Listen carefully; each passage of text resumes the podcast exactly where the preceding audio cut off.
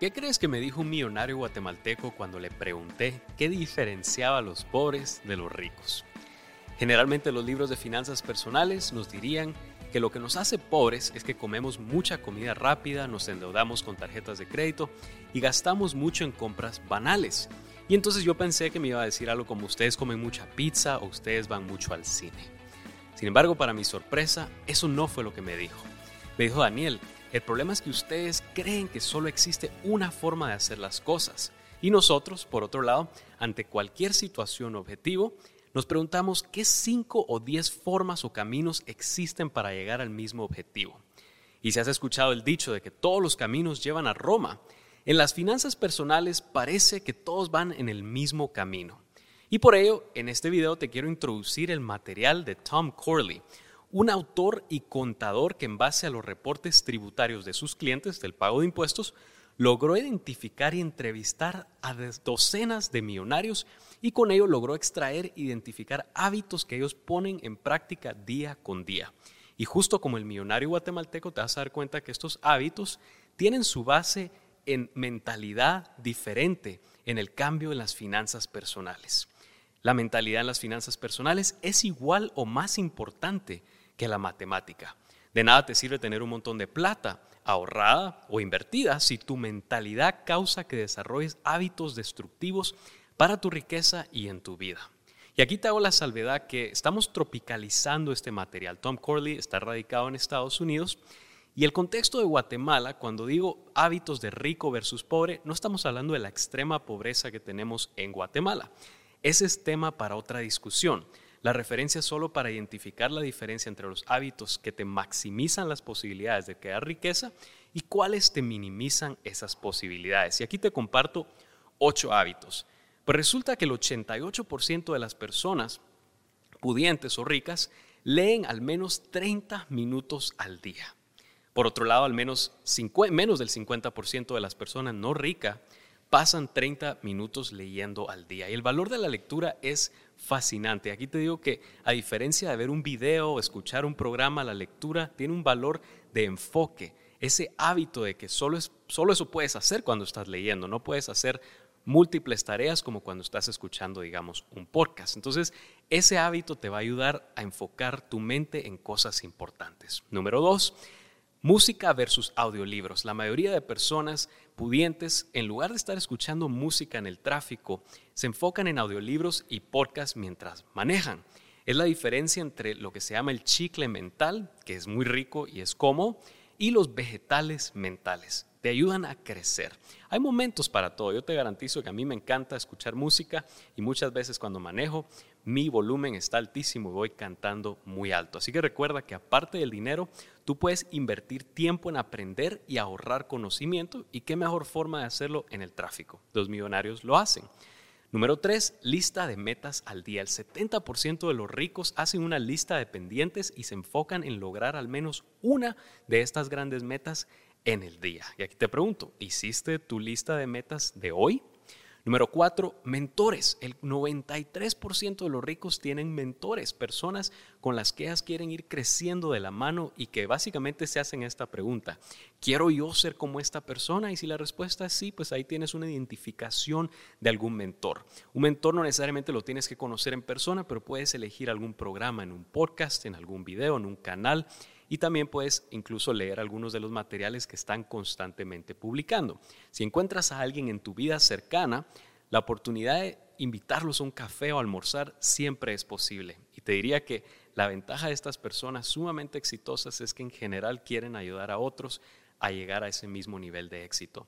Número 5, múltiples fuentes de ingresos. Uno de los riesgos más grandes que existe para las personas en las finanzas personales es tener una sola fuente de ingresos, ya sea que solo tienes un negocio o solo tienes un trabajo. ¿Qué pasa si esa fuente se va? Y pues resulta que arriba del 65% de los ricos tienen más de dos fuentes de ingresos, ya que ellos ven mucho valor y seguridad en esto. Ahora, normalmente nos enseñan a tener un trabajo seguro, pero ¿qué pasa si empezamos a pensar en una fuente extra de seguridad?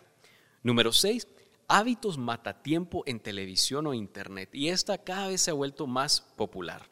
Dos tercios, esto es arriba del 60% de los ricos, pasan al menos de una hora al pasan menos de una hora al día viendo televisión o navegando por internet por propósitos de entretenimiento. El tiempo que usan en internet o en televisión lo tienden a usar para seguir creciendo en su negocio y en su trabajo. Ahora veamos la otra cara de la moneda. Resulta que el 74% de los no ricos pasan más de una hora diaria viendo televisión o navegando el Internet por entretenimiento. Y aquí te hago la salvedad y la cautela de que esto es un hábito que hay que tener mucho cuidado porque tu mente, si tú estás siendo bombardeado constantemente con información pequeños de 40 caracteres o de una oración a cada rato, pierdes el enfoque que la lectura que te hablé al inicio te puede dar. Así que aprende a identificar la diferencia entre esos dos. Número siete, ellos cuidan su salud física. Y es que al menos, más del 76% de ellos ejercitan al menos 30 minutos al día por cuatro días a la semana. Y te das cuenta que no están haciéndolo siete días a la semana. Tienen suficiente margen para esos días que qué pereza levantarse de las chamarras temprano. Y número ocho, son intencionales con el dinero. Y aquí te cuento que usualmente pensamos que una persona entre más dinero tiene, menos se tiene que preocupar de ponerle atención a sus finanzas. Y este autor lo que encontró es que arriba del 60% de las personas ricas, ellos dicen ser frugales y dedicarle tiempo a atender sus finanzas. Una de las firmas más famosas de encuestas en Estados Unidos también encontró que las personas entre más ganan, más tiempo le dedican a atender temas como las inversiones, los presupuestos y estar constantemente aprendiendo más sobre finanzas. Obviamente lo que hemos creído popularmente es que nosotros entre menos tengamos, menos tenemos que preocuparnos de nuestras finanzas. Y te das cuenta que es al revés, conforme vayamos adquiriendo más, creemos que estas personas, ellos no se tienen que preocupar, ellos sí se preocupan. ¿Y qué pasa si empezamos a modelar ese hábito desde ya? Una de las cosas importantísimas que podemos ver con la mentalidad de estos ocho hábitos es que mi reto para ti esta semana es que pongas al menos uno en práctica. Y no todos son fáciles dependiendo de la edad en la que estés o en la etapa en la que estés, pero todos te van a dar un, grande, un gran rendimiento de mejoría en tu mentalidad y en tus finanzas personales. Uno de los particulares que yo he visto un avance altísimo en las personas es en la lectura la mayoría de personas que tienen problemas de finanzas personales, cuando yo les pregunto, bueno, y cuéntame, ¿has leído algún libro de finanzas personales? Y la mayoría de las veces la respuesta es no. lo interesante de la lectura de los millonarios y estos ricos es que gran parte de la lectura que están usando, como solo son 30 ah, minutos al día, se enfoca en material de crecimiento personal. Y es que te das cuenta que creemos que el dinero es lo único que nos va a hacer crecer. Pero como te decía al principio, de nada te sirve tener muchísima plata si estás creando hábitos o permitiendo hábitos en tu vida que te estén dando problemas. El otro tema importantísimo de seguir resaltando es la idea de la frugalidad que ellos reconocen en su vida. Y es que un principio que ellos tienden a tener es que tratan de no vivir con más del 80% de sus ingresos. Esto es la gran mayoría de los entrevistados de Tom Corley. Y yo sé que eso es muy difícil cuando pensamos, bueno, quizás yo no esté en ese rango de ingresos donde me dé más facilidad de vivir solo con el 80% de los ingresos. Y aquí yo te dejaría con un reto todavía más grande, y es que a mí constantemente las personas me preguntan, ¿cuánto debería estar ahorrando? Y bueno, te diría que el principio es liberar muchísimo más dinero del que estás ahorita tú gastando, porque si tú, imagínate, pensemos en esto, logras vivir solo con el 50% de tus ingresos eso significa que ese otro 50 se vuelven las semillas para el ahorro y para la inversión. Yo creo que algo que hacen estas personas ricas de este estudio es que validan cómo es que un hábito es esa semilla inicial de inversión que a largo plazo va a tener un excelente retorno en tu vida. Cubrimos aspectos como el bienestar físico, en el caso del ejercicio, y también cubrimos aspectos como el orden de las finanzas. Irónicamente, muchas personas creen que no hay que hacer presupuesto y yo insisto en el reto de hacer el presupuesto y hacer el control de gastos.